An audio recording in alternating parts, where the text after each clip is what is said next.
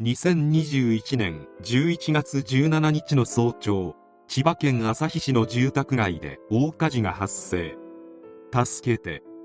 と顔を真っ黒にした女性が命からがら逃げてきたという様子で道路に座り込んでいたのを近所の住民が発見。そして女性は続けて夫が灯油をかぶって家に火をつけた。息子が中にいる。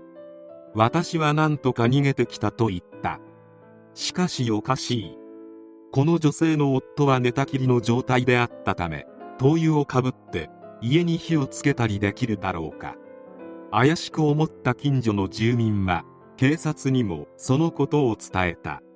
そしてその後の捜査で自宅に灯油をまいて火をつけた人物こそ逃げてきた女性。大橋敏子65歳であることが判明した。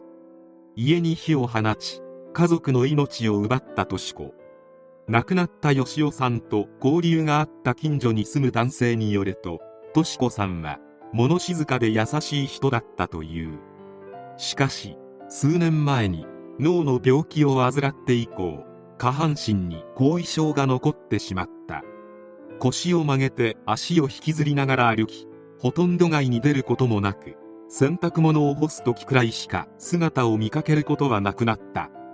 買い物も歩いたり自転車といったことはなくタクシーで出かけ週に3度ほどデイサービスの車が家の前に止まっていたのを見かけた程度である。さらにとし子の息子の義人さんにも重度の障害があり寝たきりの生活で月に数回は千葉市内の病院で専門の治療を受けていた。とし子も息子の義人さんも満足に活動できないため大橋家の主な家事は大工だった義雄さんがこなしていた。実際に買い物やゴミ出しを行う姿が近隣住民にたびたび目撃されている。また別の住民によると義雄さんは軽自動車を購入し息子の病院通いの送迎も行っていたとのこと。一人で障害を抱える家族二人を支えながら仕事もしていればそのストレスや疲れは相当なものである。その負担は吉尾さんの体を確実に壊していった。歯車が大きく狂ったのは2021年3月頃。一家の生活を支えていた吉尾さんが脳卒中で倒れ今度は吉尾さんが寝たきりの生活になってしまった。一家の大黒柱が倒れたことで収入は断たれかろうじて動けるとし子さんがさらに2人の介護に追われることになりとし子の負担が一気に増えた。住民によると事件が起きる前にとし子を見たのが2日ほど前。自宅前でとし子に挨拶したが顔色がとても悪かった。もともと近所付き合いは良くなかったが吉尾さんが倒れてからはその傾向がさらに強くなった。夫と息子が2人とも寝たきりになりとてもじゃないがとし子一人で介護できるとは思えなかったが誰に相談するでもなく施設を利用するなどといったことも全くしなかった。狭いコミュニティだったため大橋家の現状はみんなが把握していたが誰の手も借りようとしないとし子の行動は明らかに異常だった。そして家に火を放ち事件発生。とし子は逮捕された。警察の取り調べに対しとし子は介護に疲れたという趣旨の供述をした。通常放火で2人の命を奪えば死刑になってもおかしくない。しかし介護疲れが動機となった場合では温情判決となることがある。裁判にて放火に至るまでの経緯が明らかにされることになったがその結末は意外なものであった。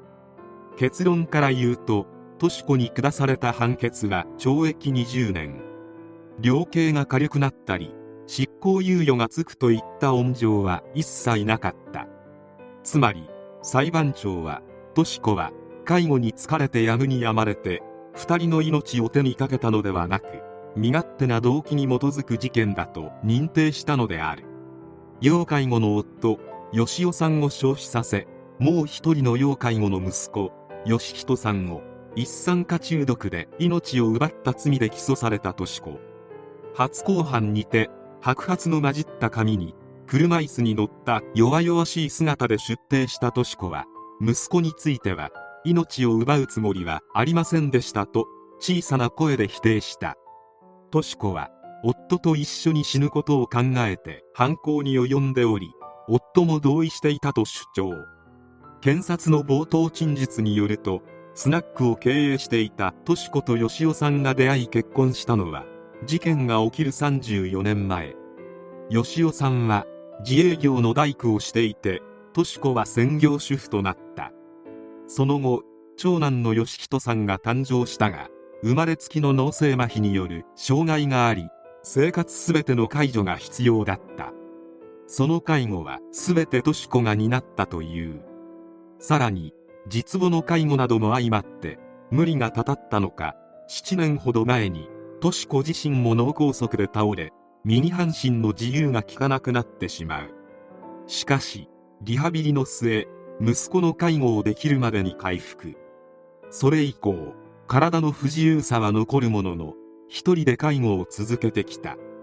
追い打ちをかけるように夫の義雄さんも脳梗塞で寝たきりに。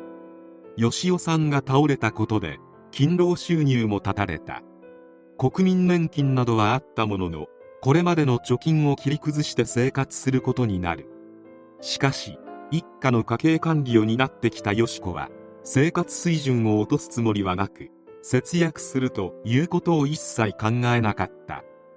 病床の夫の希望のままに30万円を超えるエアコンやテレビなどを次々に購入。移動手段がない中病院の行き来などは全てタクシーを利用。また一日の中で数時間介護から離れて一人になる買い物の時間が楽しみとなっていた。その買い物にもタクシーを利用していて1日で合わせて1万円は使っていたとのこと。そのような生活が続く中貯金は順調に減っていった。生命保険などできるものは全て解約したが気づいた頃には預金額は30万円ほどにまで減ってしまった。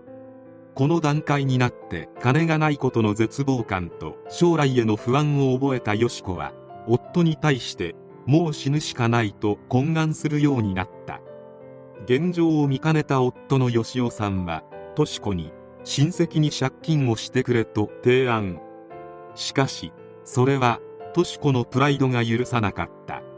そしてとし子は灯油を吉尾さんの介護ベッドに巻き火をつけた。吉尾さんはかねてから浮気症だったらしくそれを根に持っていたとし子はごめんね。でもあんたが全て悪いのよと火を放つ前に吐いたという。被告人質問でとし子は介護は辛くなかったのかと問われると一度もありません。楽しくはないけど頑張ってやらなくちゃという気持ちがあったと介護の辛さが原因ではないとはっきり述べた。死にたいと考えた一番のきっかけはお金だったという。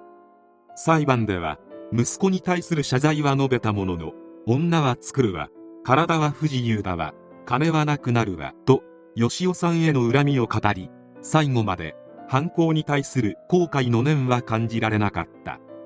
こうして下された判決が検察の求刑通り20年だったのである。この事件大橋家の惨状を知る者はとし子以外この世にいない。つまりとし子は嘘でも介護がつらかったなどといったお涙頂戴を装えば減刑は間違いなくできたはずである。それを全くせず本当に正直に話し夫への恨みつらみを述べたところを見ると心から夫を憎んでおりそして相当にプライドが高いのであろう。そのあまりの潔さはかえってすがすがしいほどである。この事件も一つの介護疲れが生んだものに他ならない。今後の日本に起こりうる事件としてぜひ教訓としたいケースである。